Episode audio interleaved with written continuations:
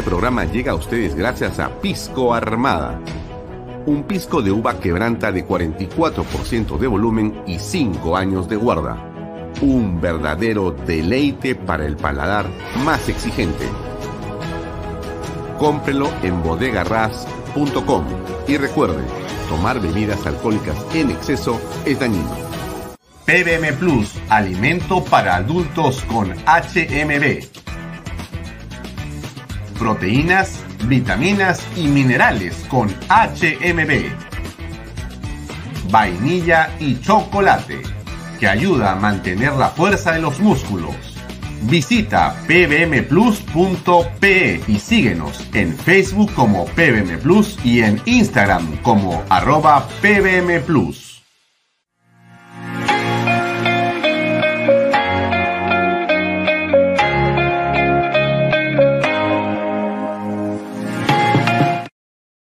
Bienvenido a la familia Sarcleti. Contamos con más de 20 años construyendo momentos especiales en más de 21 establecimientos ubicados en Lima y provincias. Tenemos la variedad de carta más grande para compartir en familia, con amigos o simplemente tomarte un tiempo para ti. ¿Estás listo para vivir la experiencia Sarcleti?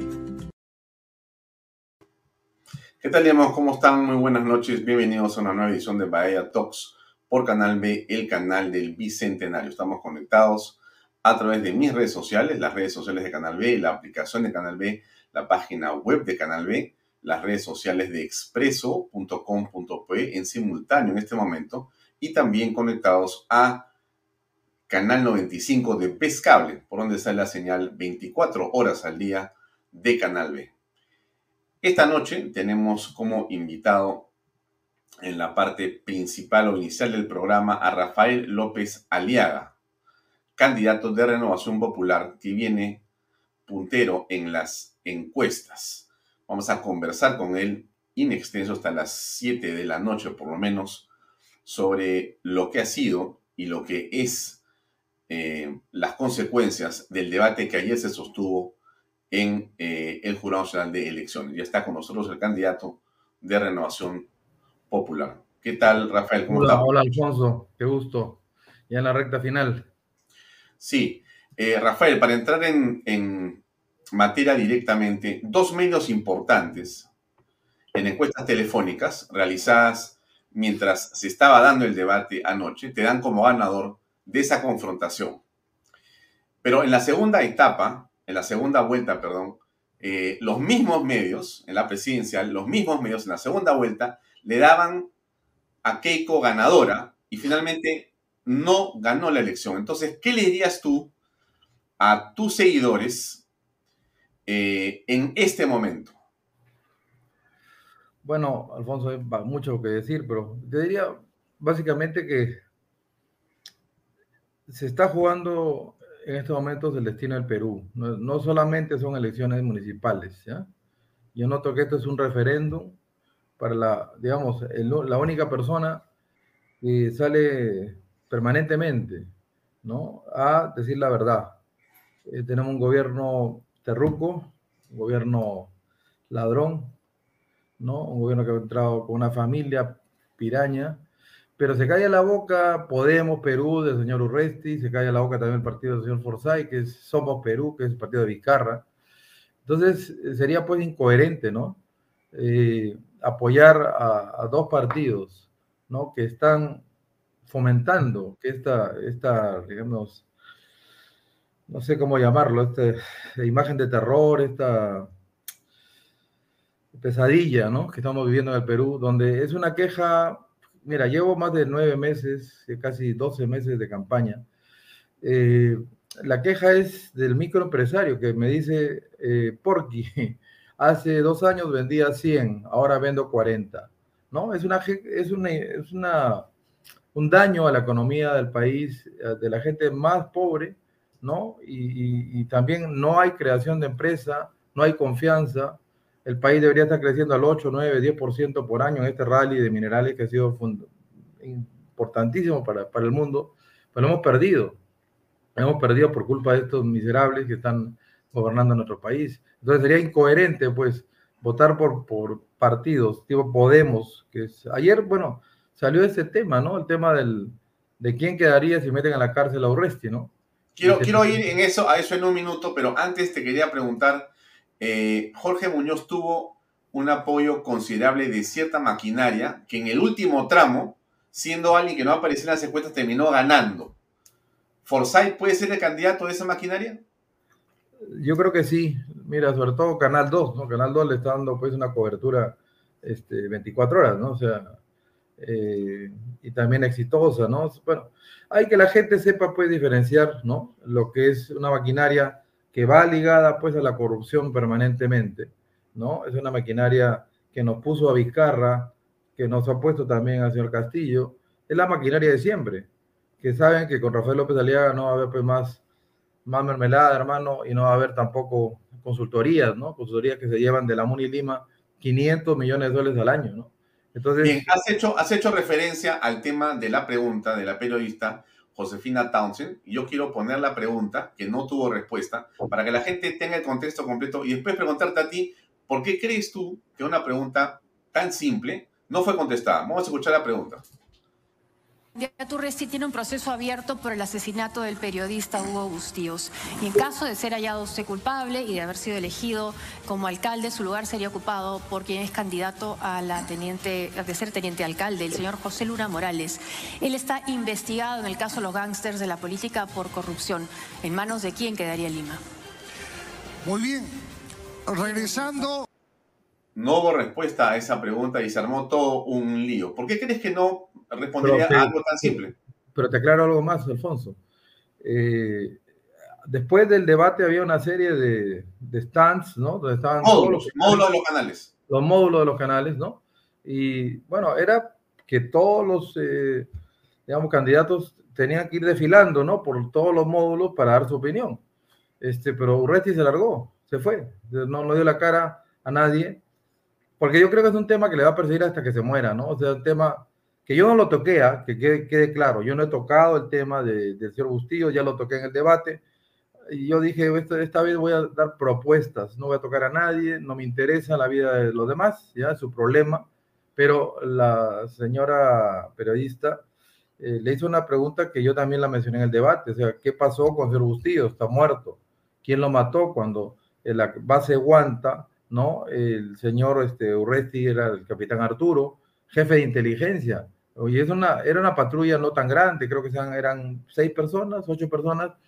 Entonces, que el, que el jefe de inteligencia de Guanta no sepa, ¿no? Que van a ametrallar, ¿no? A un periodista como tú, el señor Bustillo, muerto, y luego le van a meter dinamita, que no sepa el jefe de inteligencia, cuando dos, dos este, oficiales del ejército han ido a la cárcel, ¿no? Y, lo han y, me parece que uno de ellos ha, dicho, el señor Urresti también está involucrado. Entonces ha ido salvando, pero la Corte Suprema le ha reabierto juicio, cosa que yo informé al país en el debate de Canal 2 justamente, ¿no? Entonces, este, cuando le preguntan, a mí me han preguntado de todo, me, han dicho, este, pida disculpas, pido disculpas, hubo error del señor Canales, también pido disculpas por Canales, bueno, Canales dio disculparse antes que yo, evidentemente, pero bueno, ya, ¿sabes qué? Si hay errores, pues uno tiene que corregir hidalgamente, ¿no? Gallardamente, ¿no? ¿Tu relación con la prensa ha mejorado, Rafael?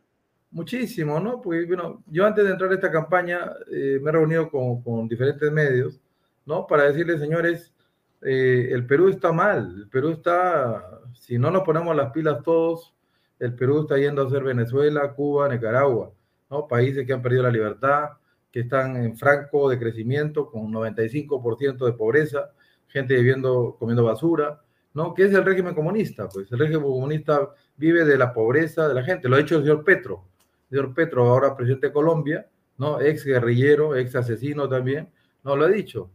Nos conviene que todo el mundo sea pobre, ¿no? Para que dependa de nosotros y tenerlos agarrados del pescuezo toda la vida. Eh, lo ha dicho claramente. No sé si estaría pues un poquito tomado, ¿no? Pero lo ha dicho claramente, se le salió la verdad. ¿no? Un régimen democrático, hermano, lo que quiere pues el bien común. Un social cristiano como yo quiero el bienestar, ¿no? Económico, la libertad, ¿no? De todos los peruanos y ser una potencia mundial. Para eso entraba en política, ¿no? Para que mi país sea potencia mundial y empecemos por Lima. Pues esa es una, una meta que me he puesto y lo dije claramente, por amor a Dios, ¿no? Y por amor a la gente que mis hermanos que están en los cerros, hermano, que es, son los que más sufren. Mi conclusión después de nueve meses es, aquí hay seres humanos, mis hermanos, que están sin agua y sin comida y sin trabajo, sin seguridad, sin educación, sin salud. Aquí hay seis problemas muy graves para dos millones de limeños. A media hora de tu, de tu estudio, este, mi querido Alfonso. Bien, ahora, hablando justamente de ese tema, anunciando que ibas a estar en el programa, varias personas me han escrito. La pregunta recurrente es, muy bien lo que dice López Aliaga, muy interesante su planteamiento, pero ¿cómo va a financiar todas estas cosas si la municipalidad tiene en realidad eh, un presupuesto que está descontrolado en este momento? Que se, se va una buena parte en planilla. Entonces, no es quizás sujeto de crédito. Entonces, ¿cómo podría ser López Aliaga si no cuenta con el aval del Estado? Entonces, ¿cuál es tu plan para poder levantar plata? Porque si no, Rafael, todo termina siendo una ilusión. Bueno, felizmente, Alfonso, yo no vengo a aprender.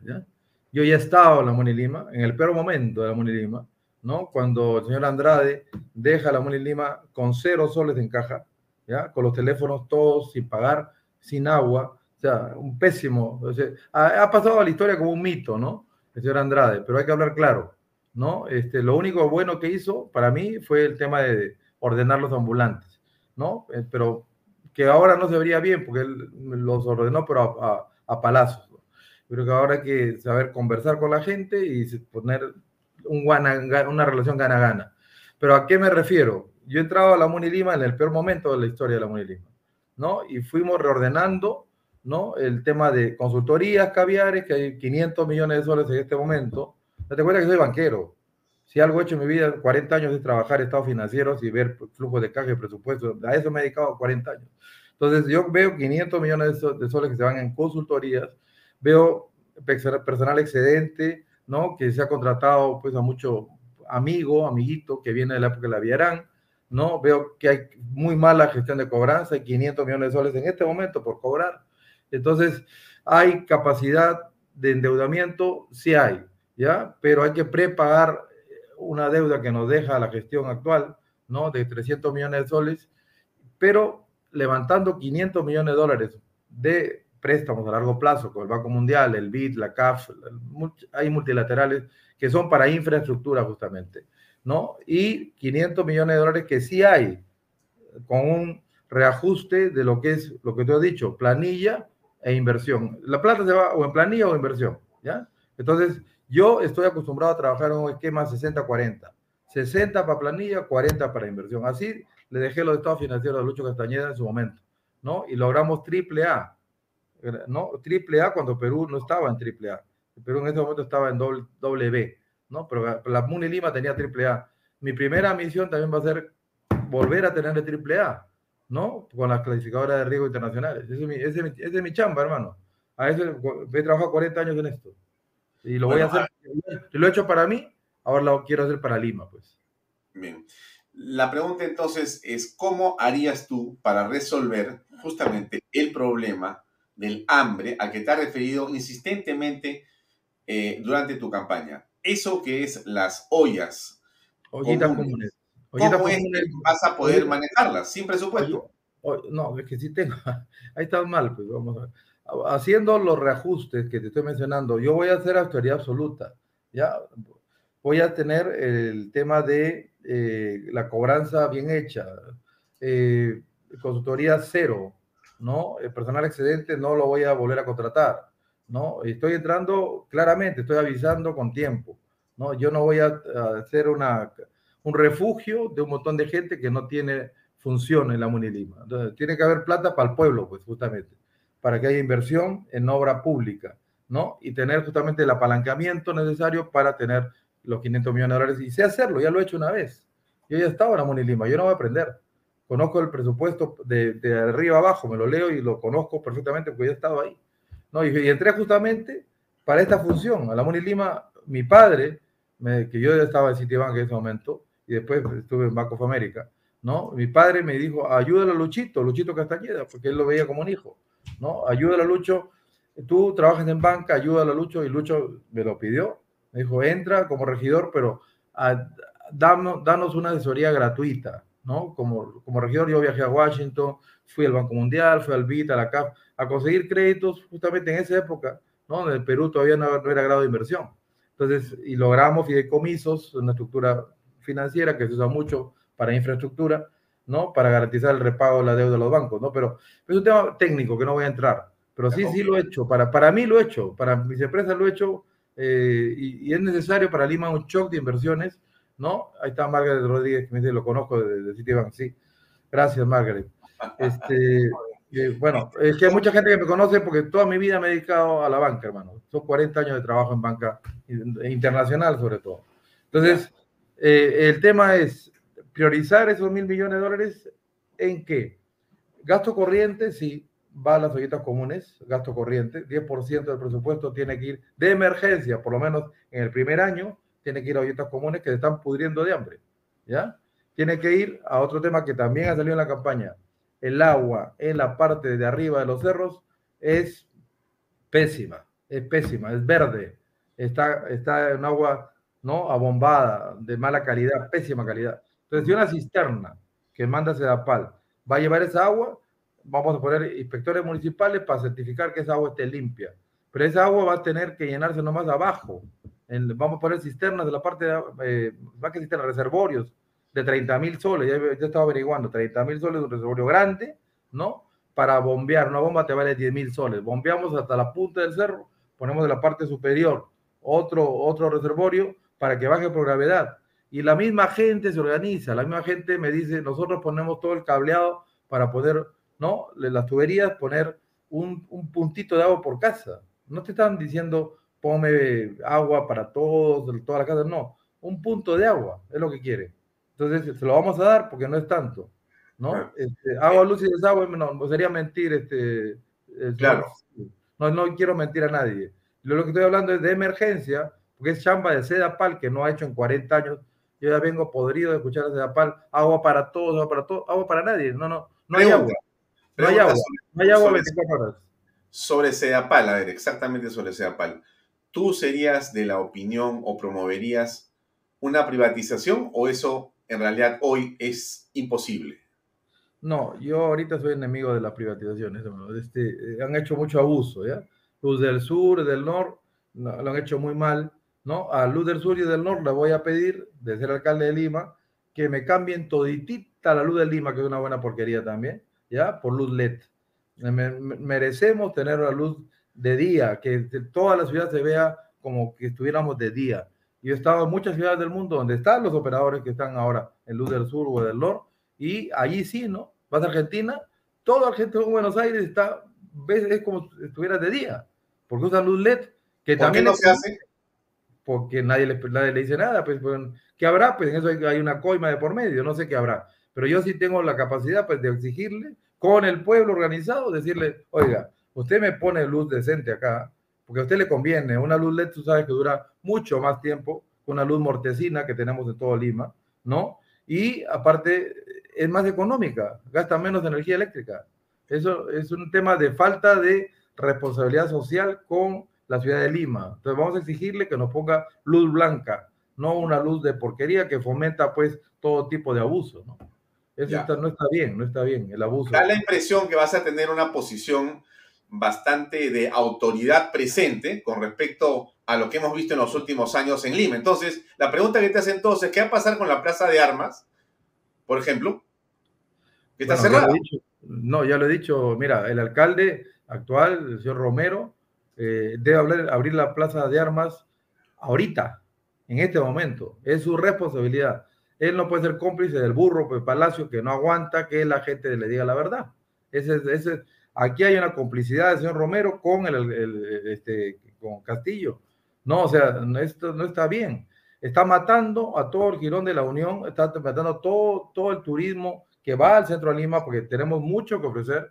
O sea, como, como una historia colonial bellísima, preciosa, el centro del imperio, ¿no? Ha sido Lima, ha sido el Cusco, ¿no? Entonces tenemos mucho que ofrecer pero, al mundo. Pero, pero Entonces, tú, no tienes, miedo, tú no tienes tú no tienes el monopolio de la Policía Nacional del Perú y sí la tiene el ministro del Interior. Cierran la plaza de armas y tú qué vas a hacer?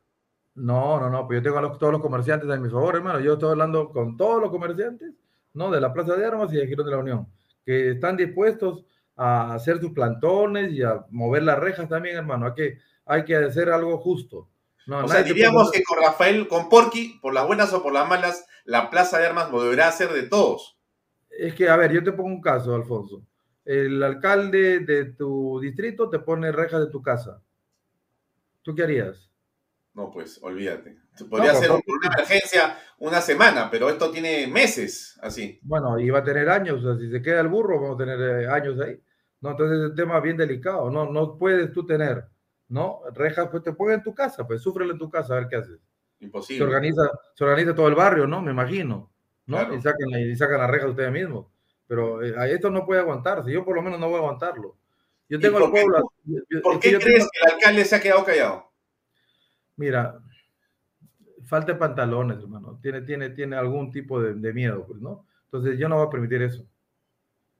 Yo tengo a la, gente conmigo, tengo al pueblo conmigo, ¿ya? Entonces, con, el pueblo organizado, puedo hacer muchísimas cosas, como protestar, ¿no? Frente a, frente a, a Luz del Sur y del Norte, ¿no? Puedo protestar, hacerle marchas, decir, oye, o nos pone luz decente, ¿no? O vamos a estar protestando todo el día acá. Igual, las rejas del centro de Lima se sacan el primero de enero. Yo doy orden también a la policía municipal que, que saque las rejas de una buena vez. No tenemos pues, que ser cómplices. Y también otra cosa, hermano. Eh, tenemos que limpiar la Plaza Martín, ¿ya? A mí la Plaza Martín no me la van a estar ensuciando, llena de porquería, llena de gente, ¿no? Mugrosa ahí, no, no, no. La Plaza Martín es para el turismo, no es para correr al, ¿no? Eh, Pero ¿cómo, ¿cómo, es eso de gente mugrosa? A ver, danos un poco más de... Hay mucha gente, hay un señor Anca ahí todo el día con su micro, ¿no? Este, hablando tontera y media, ¿no? Este, no es para eso. La Plaza Martín es un lugar para que la gente circule, ¿no? Para que la gente, eh, digamos, disfrute de Lima, porque el plan nuestro es recuperar, mira, el cordón desde la Plaza 2 de Mayo, donde vivieron mis abuelos, ¿no? que era, tengo la foto, como era 2 de mayo, 2 de mayo era una plaza francesa, hermano, preciosa. Vamos a recuperar 2 de mayo.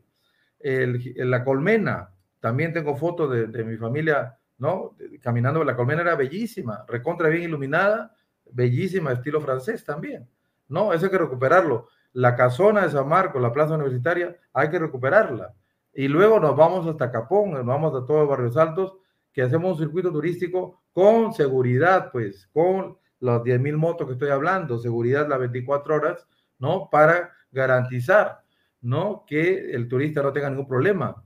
El turista tiene todo el derecho de circular por el centro de Lima sin ningún tipo de amenaza, con buena luz, con protección y con todo un circuito de gastronomía, ¿no? Este, que tenemos que llenar el centro de Lima, volver a capturar el centro de Lima, recuperarlo, como lo hizo Buenos Aires, como lo hizo Madrid. Yo conozco a la gente que recuperó Buenos Aires ¿ya? Para el turismo internacional. Conozco a la gente que recuperó Madrid también. Y están, están en Lima en este momento. Están, están trabajando ya. Eh, ¿Qué va a ocurrir con los peajes? Hay eh, otros candidatos que señalan que los peajes eh, no están bien legalmente administrados y que eso debería de ser, por lo menos, de alguna manera, puesto sobre la discusión. ¿Qué piensas tú? bueno, perdóname, pero ningún candidato, hermano. Urresti dice que hay que respetar, que hay contratos internacionales. No conoce el contrato. El contrato yo lo conozco, el de OAS lo conozco de 2007, lo conozco. El contrato tiene previsto, ¿no? Que si el, digamos, el concesionario eh, eh, tiene pues vicios de corrupción, como es evidente, cuando la señora Villarán, en el programa de Luca, ¿no? Menciona que ha recibido 12 millones de dólares de coima, declara pues ladrona corrupta. Y ella el 11 de febrero, ¿no? De 2011 me parece, ¿no? Este, para su no a la revocatoria, ¿no? Recibe 12 millones de dólares y le da 10 años más a OAS de contrato, rompiendo todo el equilibrio económico financiero del contrato. Le sube la base de 3 soles a 6 soles 50, ¿no? Para cobrarle a todos los peruanos, a todos los limeños, a toda la gente el doble, ¿no? Cuando le entrega las casetas de peaje, no en el séptimo año, como estaba el contrato original, sino inmediatamente contra coima te entrego la caja diaria, y no solamente le entrega a OAS, sino también a Odebrecht, ¿no? Hace todo un negocio de, 12 millones de dólares por lo menos, ¿no? Entrega, vende su alma al diablo y nos revienta la vida a todos los, toda la gente que tenemos que pagar los peajes de la corrupción. Entonces yo he hablado, ¿ah? por, te digo, he hablado con los gerentes de las dos concesionarias y le he dicho, esto, esto lo vamos a renegociar. Vamos a renegociar, esto tiene que bajar de precio de, inmediato, el primero de enero, ¿no? Tiene que terminarse las obras, por ejemplo, la Preale 2, tiene que terminarse, tiene que llegar hasta el puente de Los Ángeles en Chaclacayo, terminarse eso de una buena vez, ¿no? Tiene que terminarse Canta Callao, que no se ha terminado, tiene que hacerse el piso 2, el piso 3, mejor dicho, la Javier Prado, perdón, desde Javier Prado hasta Vía El Salvador, por la Panamericana Sur. Tenemos que terminar esa, esa, esa, ese compromiso de inversión que tiene el concesionario. Entonces, hay muchas obras pendientes que benefician a Lima, que no se han hecho por corrupción, ¿no? Entonces, este, mira, si no se llega a un acuerdo, muy fácil. ¿eh? Ah, yo ya tengo eh, estudiando y tengo ya los planos para hacer las vías alternas para los diferentes peajes de Lima. Entonces la gente se dará una vuelta un poquito más larga. ¿Cómo así? O sea, no pasas por el peaje, sino te pasas por la alterna para bypassear el peaje. Sí, sí, yo puedo bypassearlo sin ningún problema. Ya tengo los planos para hacerlo. ¿Ya? Entonces se quedarán pues con la gente que quiere pagar peaje, pero si tienen una vía alterna y se van a ahorrar, ¿no? 6 soles 50 por 2, 13 soles, la gente va a preferir por una vía alterna que sea una autopista, ¿ya? No, no, no, una... Ahorita tú vas por una vía alterna y es una vía llena de piedra, llena de barro, porque ningún alcalde tenía los pantalones de enfrentarse a esta gente. Ahora, ¿qué crees que estuvo mal en los peajes? Porque en un momento eh, esa institución de los peajes era la que tenía dinero para la municipalidad y después eso se privatizó, como se ha hecho, pero ahora finalmente se convirtió en un antro de corrupción. ¿Por qué crees que pasó esto y cómo se solucionará para ti en los siguientes años? Mira, es que inicialmente la oferta de OAS, te hablo de un contrato, ¿ah? el de OAS, que es el que yo conocí. ¿Qué ofrecía OAS y qué se pactó con OAS? Se pactó una inversión de 700 millones de dólares en efectivo inmediato, ¿ya? Para solucionar los problemas de tráfico de Lima. Entonces, eh, yo viendo el presupuesto de Lima en esa época, yo era de regidor, que era aprox 500 millones de dólares de ingresos totales, que alguien venga con 700 millones de dólares para invertir, ¿no? Y durante más de 4 o 5 años era la inversión, y que al final de haber hecho toda su inversión al 100%, tenía derecho a tener la caseta de peaje, ¿no? Sí era un buen tema, ¿no? O sea, si alguien me pone a mí 700 millones de dólares ahorita, ¿no? Para hacer inversión, ¿no? Y tener la línea amarilla y toda una serie de, de obras adicionales, ¿no? Este, con su plata, bueno, ahí sí es, razonable, ¿ya?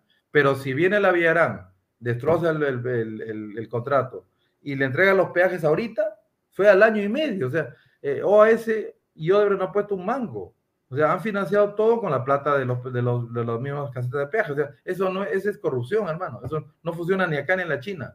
No, no funciona, así no son los, así no es la concesión. La concesión es tú pones tu plata, terminas la obra y recién tienes derecho a cobrar, ¿ya? En de peaje. Pero aquí se ha hecho, por culpa de esta señora desgraciada, se ha hecho al revés, pues, ¿no? Se ha hecho al revés, se le ha, entregado la caja para que construyan con la plata del pueblo, pues con la plata de los usuarios. No, está mal, mal, mal hecho. Ese, ese contrato es leonino, es un tema de corrupción. Porque, o sea, es, es lógico, pues, este Alfonso ¿Tú crees que recibe 12 millones de dólares esta, esta mujer Zamarra contra nada? Fue contra vender, contra vender la joya de la corona, pues que eran los peajes de Lima. Eh, ¿Qué va a pasar con el tren de cercanía? ¿Cómo va a funcionar? ¿Cómo lo vas a financiar? ¿Es posible hacerlo? Más que tren de cercanía, yo como gestión municipal, date cuenta que la mía es una gestión municipal. Sí, claro. ¿no? Eh, tengo el tren que va de Chosica al Callao ¿no? He hablado con el señor Lachea, Juan de Dios de Lachea, que es el gerente, es uno de los accionistas, de, es el creador del concepto, ¿no? Del tren central. Entonces, he hablado, le he dicho, ¿por qué no funciona para pasajeros? Es un buen negocio para ti. Es un millón de, personas, por lo menos, ¿ah?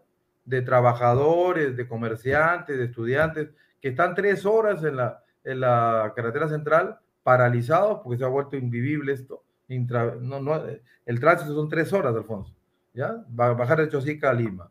Y la noche son tres horas más, son seis horas que te la pasas en una combi, ¿no? Te la pasas de un sistema pésimo de transporte. Bueno, entonces yo le he preguntado, ¿por qué no tienes esta, digamos, con tus locomotoras actuales, ya, que están sin uso todo el día, porque solamente tienes carga unas cuantas horitas, tenemos coches, se llama coches para pasajeros, ¿no? Donde tienes un convoy a las 5 de la mañana, otro a las 5 y cuarto, a las 5 y media, y así cada cuarto de hora hasta las 10 de la mañana para bajar de Chosica a Lima, que es el flujo de bajada. ¿no? Y se ve porque la carretera está de un lado, está llena en la bajada y la, en la subida está, está sin, sin, tráfico. ¿no? Y otro convoy de de la noche a partir de las 5 de la tarde un convoy de regreso a sus hogares, a, los millones, cientos de miles, te puedo decir, ¿ah? de, de, nuestra gente que está en Lima Este, ¿no? que está sufriendo esta, esta, una tragedia bárbara, de seis horas ¿no? en un tráfico, digamos, endemoniado, ¿no? Este, eso hay que solucionarlo fácilmente. Ahora, yo, en mi opinión, le doy la licencia a esa empresa para que inicialmente, de emergencia, me ponga dos containers, hermano, tres containers como estaciones, por decirte, uno en Chosica, ¿no? Otro en, Ñaña, otro en Chaclacayo, y así, vamos en Atevitarte, en Santanita, vamos, vamos a poner estaciones simples, una losa de concreto y poner dos containers y punto, hermano, ¿no? Para tener una, una cosa que funcione de inmediato y solucionar el problema a, a cientos de miles de, de limeños de Lima Este. Mm. Ahora, en este shock de inversiones, ayer me preguntaban también en el debate, ¿usted qué cosa cree de la ATU? Yo le digo, bueno, ya está, pues ya funciona, yo no voy a destrozar la ATU para volver a crear, me voy a tener cuatro años, ¿no? he hablado con la señora María Jara alguna vez, ¿no? Y sí pienso ir el 3 de octubre, comenzar a, coordinar directamente con ella decirle, señora María Jara, usted maneja la ATU, yo le planteo un negocio para usted. Vamos mitad a mitad, ¿no? De los mil millones de dólares que voy a conseguir para Lima y me, solamente me permiten utilizarlo para inversión, no puedo ir a gasto público, a gasto corriente, ¿no? Le propongo, vamos mitad a mitad, la extensión del metropolitano que quedó trunca, ¿no? Por la corrupción de Graña y Montero, y si te hablo con... que nadie habla acá, en el Perú nadie habla de nada, ¿no? Te hablo yo con nombre y apellido. Graña y Montero quedó trunca, ¿no? La extensión del metropolitano y la vía expresa desde Barranco hasta, pasando por Surco, hasta llegar a la Panamericana Sur, a Tocongo, donde te puedes conectar con Metropolitano al, tren eléctrico y seguir a Villa María del Triunfo, San Juan de Miraflores, Villa María del Triunfo, Villa El Salvador. Eso, eso es papaya de hacer. Es papaya. Ya está el presidente técnico de la época de Lucho Castañeda.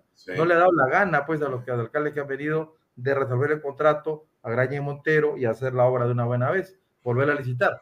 Bueno, tema uno. Tema dos, que falta también en Caraballo, extender la vía hasta Caraballo cruce con Canta, la entrada a Canta. Son tres kilómetros que faltan. ¿ya? Y por la universitaria, que también estaba en los planes de Lucho Castañeda, ¿no? Es, la universitaria está lista para este tren, más que este tren, este sistema metropolitano. ¿ya? Había la duda si era tren o era, era, este, era metropolitano. Yo lo que he visto que más fácil ahorita es metropolitano, por toda la universitaria, para ir desde Caraballo hasta Plaza de Miguel. ¿ya? Sí se puede hacer y rápidamente, pero vamos a hacer un tema coordinado. Te están preguntando por más vías rápidas, este o este para Lima. Todo el Javier Prado dice Carlos Gabriel Pinillos. ¿Qué piensas? Yo pienso, a ver, este, gracias Carlos. Yo voy a colgar ahora mi Facebook, ¿no? Mi plan, porque no lo he colgado porque se lo copian pues todo, ¿no? Rest y, y compañías se copian todo. Entonces, tengo, tengo un video, ¿lo, puedes colgar? Cuélgalo, por favor. Eh, tengo, a ver, tengo dos soluciones para Javier Prado, ¿ya? Ahora, la gran solución, Carlos, es el metro, ¿ah? La gran solución para, para Javier Prado es un metro subterráneo, ¿no? Que lamentablemente por, por, la corrupción que hay en nuestro país se demora pues 20 años hacer los metros de acá, no 30 años, o sea, ¿no? Este, pero hay de emergencia, no es la solución estructural, de emergencia, ¿no? Sí, ¿qué tenemos? Tenemos la Canadá, ¿ya? Y tenemos la, la México, ¿ya? Entonces, esas vías sí van a tener salidas, que no es muy caro, más o menos son 5 millones de dólares para tener una salida desde el Sanjón de Bedoya Reyes para entrar y hacer pares viales, ya pares viales para, para tener la Canadá como una alternativa a Javier Prado y tener otra más por, por la Avenida México, ¿ya? Si hay, hay alternativas, las voy a poner, las voy a colgar en mi Facebook para que la puedan ver. Ya he trabajado esto con, con los ingenieros con los cuales yo trabajaba, trabajaba en la época de Lucho Castañeda, los he vuelto a llamar, los he contratado porque sigan trabajando conmigo. ¿no? Entonces sí tenemos la salida para descongestionar, son usar vías que ahora no tienen tráfico. ¿no? Las Américas, por ejemplo, es otra, otra vía importantísima que no tiene tráfico. Entonces hay que darle alternativas a Javier Prado, porque es un, es un infierno. Javier Prado es un infierno ahorita. El, otro tema es la seguridad. Mucha gente me escribe, como tú has escuchado en tus recorridos, y es el terror por lo que está pasando con las bandas. Bueno, a ver, eh, eh, Porky es autoridad. ¿Qué va a pasar y por qué seguridad? ¿Qué va a pasar ahora ¿Cómo vas a hacer tú el primero de enero? ¿Cómo hacemos para hacer más segura la ciudad? Bueno, primero de enero eh, convoco de inmediato, mira, yo ya estoy moviéndome, ¿no? Yo lo primero que he hecho es investigar patrulleros, ¿no? Patrulleros, aunque no era mi opinión, porque mi gente de seguridad, ¿no? Este, general Tizoc, otro general de la, Policía Nacional, generales de la Policía Nacional. Mira, Rafael, todo está canibalizado, los patrulleros no funcionan, las motos no funcionan, no funciona nada. Todo, todo está chatarreado. Entonces me dice Rafael, tiene que, la MUNI sí puede alquilar, ¿ya? Para que tenga un proveedor internacional. Es, una, es un alquiler importante, ¿ah? Es un alquiler nunca visto en la historia de Lima. 10.000 motos, yo no estoy hablando de 300 motos como habla el señor Urresti, hablo de 10.000 motos por una ciudad de 11 millones de habitantes, sí necesita tener presencia en la punta de cada cerro, hermano. Yo voy a priorizar, ¿no? Que haya presencia policial donde nunca han visto a una moto con un sereno, en patrullaje integrado con Policía Nacional, con GPS, con tecnología, como tiene tu celular, para saber dónde está la moto a las 2 de la mañana, a las 9 de la noche, cuando las papas queman, pues, y la gente está aterrada, ¿no? La gente llora. La gente, yo que estoy recorriendo Lima, los cerros de Lima, la gente sale llorando a decirme, han violado a mi hija, ¿no? Han asaltado, han entrado a mi casa, me han robado mi poquita cosa que, he logrado con tantos años de trabajo, su, televisor, ¿no? Su, no sé, su, su, laptop, inclusive. La gente sigue trabajando, pero le roban sus cosas y está desmadrado el tema. Entonces tenemos que tener presencia, dado que la policía con tu burro, presidente, no hace nada, ¿no? Tenemos que nosotros pues tomar la iniciativa. No es labor nuestra, pero sí vía convenio con la comisaría, decirle al señor comisario, mire, yo tengo aquí las motos, ¿ya? 10 mil motos. Señor alcalde distrital, yo usted no tiene plata, yo sí tengo, como Lima.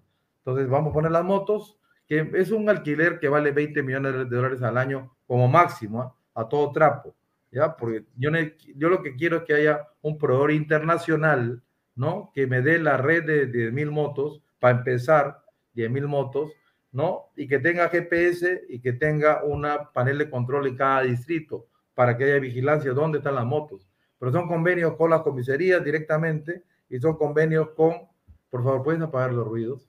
Sí. que escucha, por favor, apágalo. Eh, tiene que haber convenio con la comisaría y, tiene que haber convenio con el alcalde distrital, que quiera pues tener una flota de motos coordinado con Lima Metropolitana. Por eso también le pido a la gente, voten por Renovación Popular con los alcaldes distritales para poder trabajar bien, ¿no? Porque poder trabajar con la mayor parte de los distritos de Lima. Entonces, trabajar con la gente del partido, ¿no? Nos quedan pocos minutos. me preguntan lo siguiente: faltan puentes, exceso de rompemuelles, exceso de semáforos, ciclovías mal diseñadas, todo es un caos ahí. ¿Cómo vas a manejar esto? Mira, a ver, vamos por partes. Semaforización es un mamarracho, ¿ya? Porque estamos con semáforos analógicos, ¿no? Aquí tenemos que poner semáforos digitales. ¿Por qué? Porque las olas verdes, te pongo un ejemplo, Petit Arts, ¿no? Tú estás de Petit Arts, a veces agarras una ola verde, ¿no? Durante, te pasas uno, dos, tres, cuatro, cinco semáforos y ves que todos los semáforos están verdes, pero uno está en rojo. No sé si te, ha pasado. no, te, fregó la ola verde. Basta que uno, dado que el, ese semáforo es analógico, es antiguo, es tecnología vieja, obsoleta. Entonces, Lucho Castañeda, ¿qué dejó? el legado de Lucho Castañeda fue cablear todo Lima. Lima está cableada perfectamente para semaforizarse, pero falta que el expediente técnico, ¿no? Que, ya tenemos todo cableado, eh, se cambie únicamente, la, se ponga el, semáforo inteligente, son 40 millones de dólares aprox. Que es inversión, que está dentro del shock de inversión que estoy hablando, de mil millones de dólares. O sea, sí podemos semaforizar Lima bien y tener las olas verdes no todo es concreto, no todo es puente, no todo es bypasses, no, no, no. Tiene que haber un ordenamiento también de tecnología al servicio del tráfico, ¿no? Entonces, ahí, ahí tengo, ahí tengo una, una, una respuesta, ¿ya? Me, ha preguntado de, tráfico caótico, ¿qué más? De, de ciclovías. Los rompemuelles es una, ya, es una especie de, de, de, moda en el Perú, poner rompemuelles cada, cada, cada 50 metros, cada 30 metros tienes un rompemuelle. Lima es inmanejable. yo, yo, he visto en Europa este, otro, otro esquema, que son los, los ojos de gato, ¿no? Que también te hacen disminuir la velocidad, pero no te, no te hacen pues, dar un salto que te valora todo, todo, no, todo no, aquí lo más fácil es poner rompemuelles, ¿no? Pero vamos a hacer un análisis pues al servicio del vecino. ¿no? Entonces hay, hay, hay, alternativas distintas, ¿no? A los rompemuelles, evidentemente. que no te destroce pues el, ¿no? el hígado o el riñón. Este, pero vamos a lo importante, o sea, para mí el tráfico caótico tiene que solucionarse con este, olas verdes, con los semáforos digitales y usar la, la, la, red de fibra óptica que ya, ya, está, ya está cableado Lima. Lo que falta es cambiar a tecnología digital los semáforos, ¿no? Respecto a las, a, las bicicletas, también me interesa bastante. Yo he estado en Holanda, ¿no? He visto, no sé si has estado en Holanda, pero la bici, en claro. no, en todos lados, ¿no? todas las ciudades importantes. La, la, red de ciclovías es espectacular en Europa. Pero, pero, pero, pero, falta pues una consultoría holandesa, hermano, ¿ya? Que, nos, que nos haga, por ejemplo, en ciertas zonas puentes para bicicletas también. Se puede hacer un puentecito para bicicletas para que no se, se arriesgue la vida. Porque tú llegas, por ejemplo, el 28 de julio, ¿no? ¿Cómo diablos pasa el 28 de julio? O sea, si, estás en bicicleta, ¿no? Eh, te hablo del 28 de julio del centro de Lima. Sí, no, ahí te queda, pues, ahí mueres. No, ahí te queda, porque no, no está diseñado para... para Tienes que para, esperar en todo caso. Que hacerlo, para hacerlo amigable, ¿no? No, pero no, así no se diseña. Yo traigo un experto holandés, un experto europeo que nos haga un buen diseño, porque se han hecho 300 kilómetros de ciclovías, este Alfonso. Faltan 700 kilómetros más, ¿ya? Entonces hay que hacerlo también por vías que no estén congestionadas para el tráfico actual, pues hermano. Porque ponerle ciclovías a, a unas avenidas que son de alto tráfico, también es una locura, ¿no? Entonces hay que, hay que hacer un trabajo bien pensado, bien hecho, y sí se puede hacer cuando hay, hay inteligencia, cuando hay ingeniería pues, de calidad. Dos, dos, preguntas para terminar, este, Rafael. Pero te quería añadir solamente en el tema de seguridad, sí. falta, falta también, lo inmediato en 100 días son los, los las, las motos, 10.000 motos con panel de control, pero la solución más profunda, ¿no? Es 12.000 cámaras, ¿ya? 12.000 cámaras de propiedad municipal que te alimenten inteligencia artificial que existe.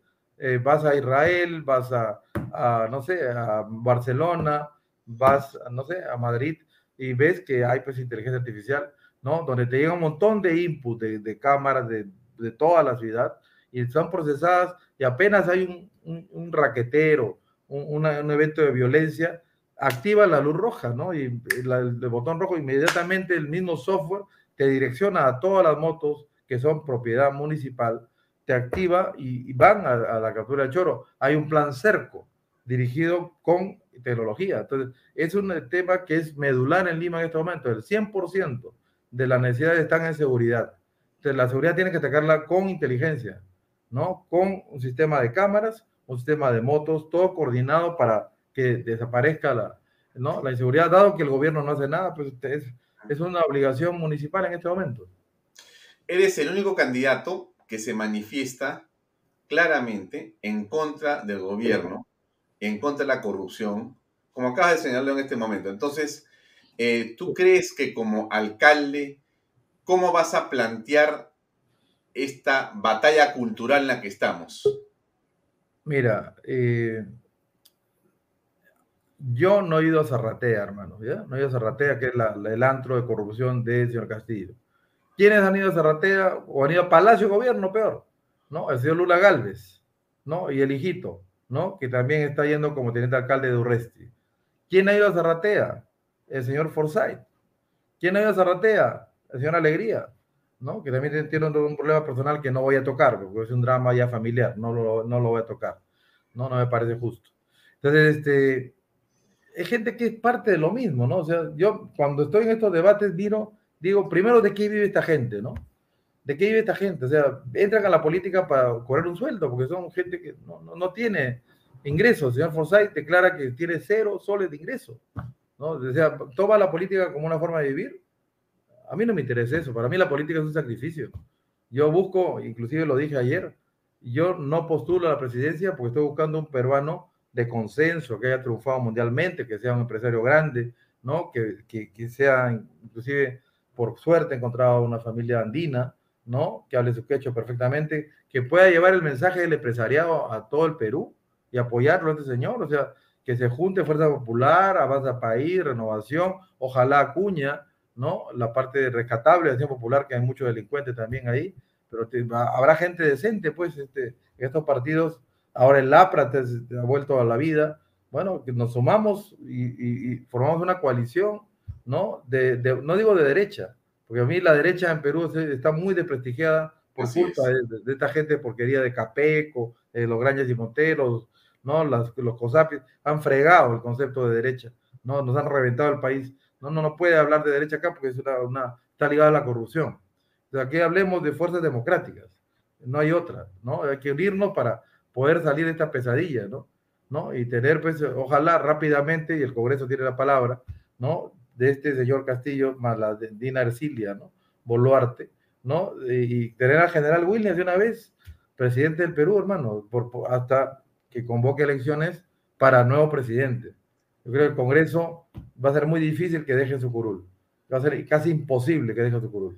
La, la, última pregunta. Eh, ¿Alguna lección te dejó la campaña anterior? Sí, sí, sí. Que en, eh, si eres en política, eh, no te puedes picar. ¿ya? Es un tema que, que aprendí a palazo, pues ya aprendí.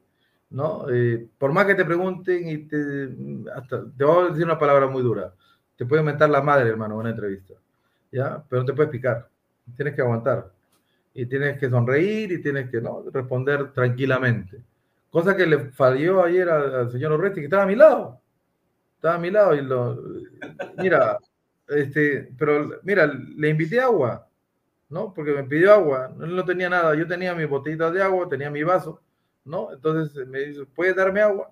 Pensé en el samaritano, hermano, ¿no? El samaritano, la parábola de samaritano. Entonces dije, bueno, le doy agua, pues este hombre, ¿no? Y la mano, ya un poco lo, lo, le di cariño, ¿no? Cariño de Porky a Oresti, imagínate, pues ya, ya, pues ya.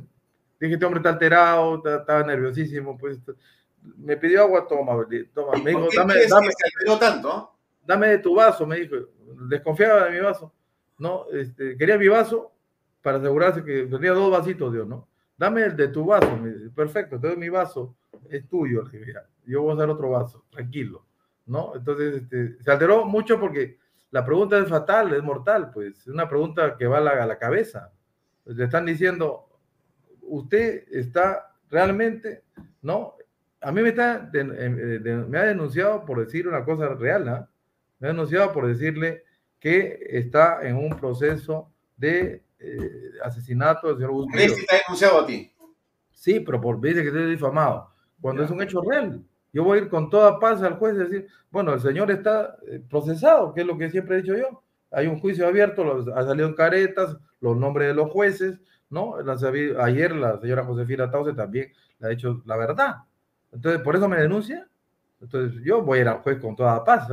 Es decir, bueno, yo estoy hablando la verdad, el señor está procesado, ha habido, hay un muerto, pero está Bustillo, hay eh, un señor que ha sido acribillado y luego le han metido dinamita y lo han matado cruelmente. Es la verdad, por eso me va a denunciar, por favor. Después que ha sido procesado por, por violación y que luego lo han, lo han liberado, bueno, es un tema que verá pues él en su conciencia si violó o no, es su problema pero yo no, no, no, nunca he difamado a este señor, he dicho hechos claros y objetivos, nada más, ¿no? Entonces, eh, se pica y te denuncia penalmente. A mí me ha dicho trafero, me ha hecho trafael, me ha hecho, se, ha, se, conmigo, ¿no? Pero yo no lo denuncio, porque yo ya, ¿sabes qué? Tengo cuero de chancho, hermano, cuero de porqui, ¿no? porque, porque ya aguanta pues todo, toda esta majadería, pero que son los riesgos de la política. Tú te metes en política y te van a difamar, te van a hacer la vida cuadritos, van a haber troles, memes, pagados por el Estado peruano, inclusive, ¿no? Que, que, van a estarte reventando la vida. Va a haber también este, eh, gente que, que, que, no te apoya, ¿no? Este, Un mensaje para los indecisos, dice César Noreña, para, hacer, para terminar. Que, vean mi caso, pues yo soy empresario, estoy dejando mis, mis, mis proyectos personales, porque yo ya he hecho una vida, tengo 61 años de edad, ¿no? Ya he trabajado 45 años, ¿no? Ya he hecho una, una posición económica para poder vivir, pues, hasta la muerte, ¿no? Para que mi familia pueda vivir también tranquila, ¿no? Entonces, yo, mi tema es que entro a la política activa, ¿no? Este, por amor a, Dios, lo digo con todas sus letras, por amor a, a la gente, a mis hermanos, así lo considero, son mis hermanos más vulnerables que están reventados en este momento y peor con este, con este burro de presidente. No, no, yo no estoy de acuerdo con esto. Este es una, un tema que hay que solucionar también. O sea, si el alcalde de Lima no le va a permitir al burro tener todo cercado, ¿no? Y le va, y le va eh, a, ocultar las cámaras si hay pues una, un, caso como el de Inti Bryan, por ejemplo, que el alcalde Muñoz, no sé, raramente, ¿no? Desaparece la, la, la, la información, qué raro, ¿no? Qué raro que justo en ese día no hay filmación de quién mató a Inti Bryan, o sea, no se sabe, es rarísimo, pues. Esas cámaras siempre funcionan. Bueno, entonces no puedes tener un cómplice, pues, ¿no? E, e, es, absurdo, ¿no? Este, que tú pidas, ¿no? Que, que, el señor Castillo se vaya, y sin embargo votar por partidos que lo están apoyando, pues, que tipo Podemos Perú del señor Luna, que está procesado, ¿no? Como los gastos de la política, y también eso fue lo que le picó, ¿eh? le picó que la señora este, periodista le dijera, si usted lo mete en preso, 25 años, que es muy probable, porque hay dos eh, oficiales que sí fueron a la cárcel, faltaba que entrara Urresti. ¿Usted qué nos deja? Nos deja a Luna Galvez, al hijo de Luna Galvez, que está procesado con otra mafia de corrupción, se llama los gases de la política. Entonces se ha hecho público en la campaña un tema que han tenido bien guardado, pues, ¿no? Eso le ha molestado, lo sacó de quicio. Se fue, no declaró a nadie, se fue, se largó, y él no acepta preguntas. Tú invitas a tu programa, no va, no va a ir a ningún programa. No, yo me lo encontré en la calle, dicho sea de paso a, a Urresti, me acerqué a saludarlo con mucha educación. Le di la mano le dije, Daniel, ¿qué estás? Hola, me dijo. Quisiera saber cómo puedo hacer, esto hace un mes, ¿ah? ¿cómo puedo hacer para que en algún momento pueda entrevistarte 15 minutos? Saber cómo va la campaña. No, me dijo, no, no, no, no, no, no, no, no, así como que hubiera visto un demonio. No, no, no, no. Y se fue corriendo. A la prensa no, a la prensa no. Y se metió yo me quedé así, pero, pero es solamente una conversación en, internet. No, no, no, no, no. Ya, bueno, pero hay, hay, algo que está ocultando, pues esto, esto ha salido a la luz y eso lo han reventado el día de ayer, ¿no? Y perdió los papeles. Entonces, mira, yo voy, en la mañana estaba con Lucar, ¿no? Eh, he ido al programa Lucar varias veces, me invita y voy, no me corro, ¿no? Me hace preguntas fregadas, pues, pero ahí estoy, ¿no? Me pregunta Epicentro, ¿no? Este, señor Castelumendi también me pregunta, se mete con mi vida privada, se mete con todas mis creencias, normal. Le digo, así, así tú, entrevistarías a otra persona, le digo, a ese nivel de profundidad que te metes con vida íntima. Eh, no, conmigo son bastante, ¿no? Este, intolerantes, ¿ah? Conmigo se meten con creencias, claro. Cuero de porqui, ¿no? Como dices ¿Ah? tú. Cuero de porqui. Ya, ya aprendiste. Bueno, es que uno aprende, pues, hermano. sabes que no no es mi tema. Yo soy empresario, soy hombre que estructura financiamiento, que invierte en mi país, que ha invertido más de mil millones de dólares en mi país, ¿no? Este... este escúchame, pregunta recurrente de los últimos 20 comentarios. El tema de los personeros, ¿dónde, te, ¿dónde se ubican? ¿Cómo te ayuda la gente que quiere? Bueno, tenemos, vamos a poner también en mi Facebook, mira, la gente pregunta por personeros. Ponle en mi Facebook, pero no está, pues. Voy a, en mi fanpage, que tiene cuántos seguidores? Más creo que tiene más de 500 mil. Este, en mi fanpage eh, voy a poner de inmediato, por favor, Cristian, ayúdame, ya, todos los números telefónicos por distrito para ser personeros, ya. Vamos a ponerlo de inmediato. Y gracias, gracias por la pregunta, porque ahora es defender el voto, ¿ah? defender el voto a muerte. ¿Tienes confianza en el domingo en la rectitud, en la corrección de pronósticos de elecciones? para nada. ¿Qué a mí me hicieron un, un desmadre, hermano. mi, mi, mi, data interna, mi, procesamiento de datos me daba 23%, ¿no? Un día antes de las elecciones, ¿no? Eh, ya ponte que haya caído pues dos puntos, 21%. Lo que han hecho conmigo es bajarme de 21 a 12, 13, ¿no? Que ponen tercero y raramente detrás de, Keiko, ¿no?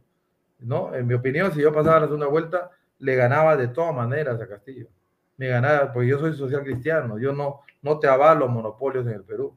He ido directamente en contra de empresas corruptas, he ido en contra de los monopolios tipo leche, tipo farmacia, tipo lana, todo lo que, tipo arroz, tipo todos los monopolios que hay en Lima, que es para hacer un libro, ¿no? Lo pienso hacer ese libro también, porque es un tema que el Perú tiene que cambiar ya tengo que cambiar en lo que es monopolios, monopsonios, oligopolios, oligopsonios. Tiene que cambiar de raíz. El Perú no va a caminar con esto, ¿no? Entonces es un tema que he atacado directamente y me pasó factura. Ahí se armó todo de la tole, tole, toda la caviarada y toda la corrupción, pues se vino en contra mía, ¿no? y me vetaron muchos canales de televisión. Muy bien, Rafael, gracias por tu tiempo. Son siete y cuarto, nos hemos pasado, ya hemos quedado hasta las siete. Sé que tienes que hacer, así que un... No, tranquilo, tengo que ir a las ocho donde Milagro Leiva. Este, te agradezco, Alfonso, por el tiempo. No, a tus órdenes. Un, un éxito. Un abrazo. eh, y te deseamos lo mejor, para esta campaña. Lo mejor Éxito. para Lima y que Éxito. recuperemos, y recuperemos la libertad, hermano, y recuperemos la, la democracia en nuestro país que está siendo amenazada en este momento. Ok, Un abrazo enorme, hablamos. gracias. Gracias. Buenas Eso es noches. todo, eso es todo, eso es todo, amigos. ¿Ah? Muy bien. Chao. Adiós. Bien, era Rafael López Aliaga. Tuvimos la cortesía de estar con nosotros. Deseamos, como a todos los candidatos de Lima, mucho éxito para este, este domingo 2 de octubre. Yo lo decía aquí hace unos días, el viernes y el día jueves, les hacía énfasis a ustedes sobre la importancia que tiene votar de manera consciente y saber con claridad qué cosa significa votar en esta circunstancia y en esta coyuntura por la alcaldía de Lima. No es una elección solamente de carácter eh, barrial, vecinal. Esta oportunidad, esta elección tiene también una connotación secundaria, que puede ser la primaria, o sea, la más importante, y es la connotación política. ¿Qué candidatos de los que están? ¿Qué candidatos de los que debatieron hace unas horas? desde su punto de vista, va a poder enfrentarse y va a poder ser un contrapeso dentro del poder con respecto a Pedro Castillo y sus huestes.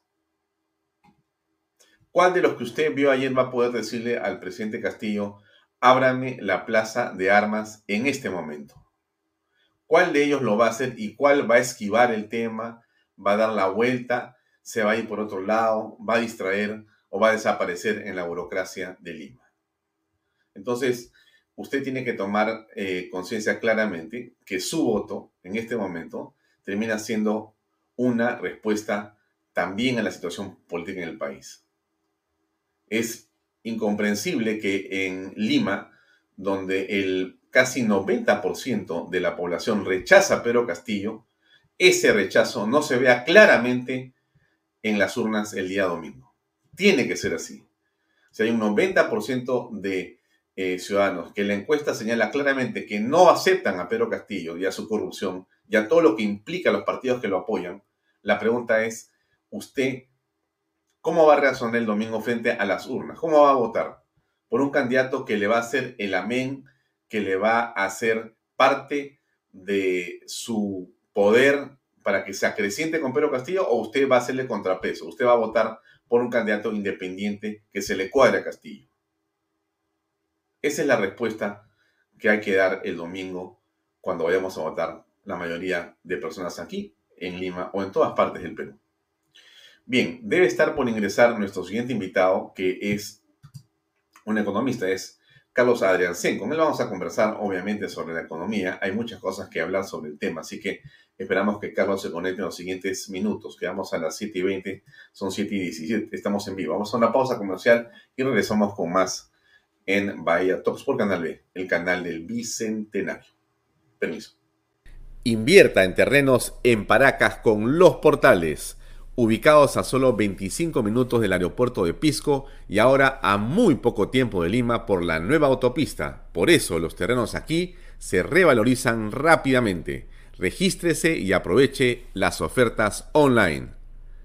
PBM Plus, proteínas, vitaminas y minerales y ahora también con HMB, recuerde, vainilla y chocolate. No olvide que el ejercicio favorece su sistema inmune y que una buena alimentación es su mejor defensa. Compre PBM en boticas y farmacias a nivel nacional. Para más información, visite la web pbmplus.p y sígalos en Facebook y en Instagram. Pisco puro Armada, pisco de uva quebranta de 44% de volumen y 5 años de guarda. Un verdadero deleite para el paladar más exigente. Pisco puro Armada, cómprelo en bodegarras.com. Y no se olvide que tomar bebidas alcohólicas en exceso es dañino. Bienvenido a la familia Sarcleti. Contamos con más de 20 años construyendo momentos especiales en más de 21 establecimientos ubicados en Lima y provincias. Tenemos la variedad de carta más grande para compartir en familia, con amigos o simplemente tomarte un tiempo para ti. ¿Estás listo para vivir la experiencia Sarcleti?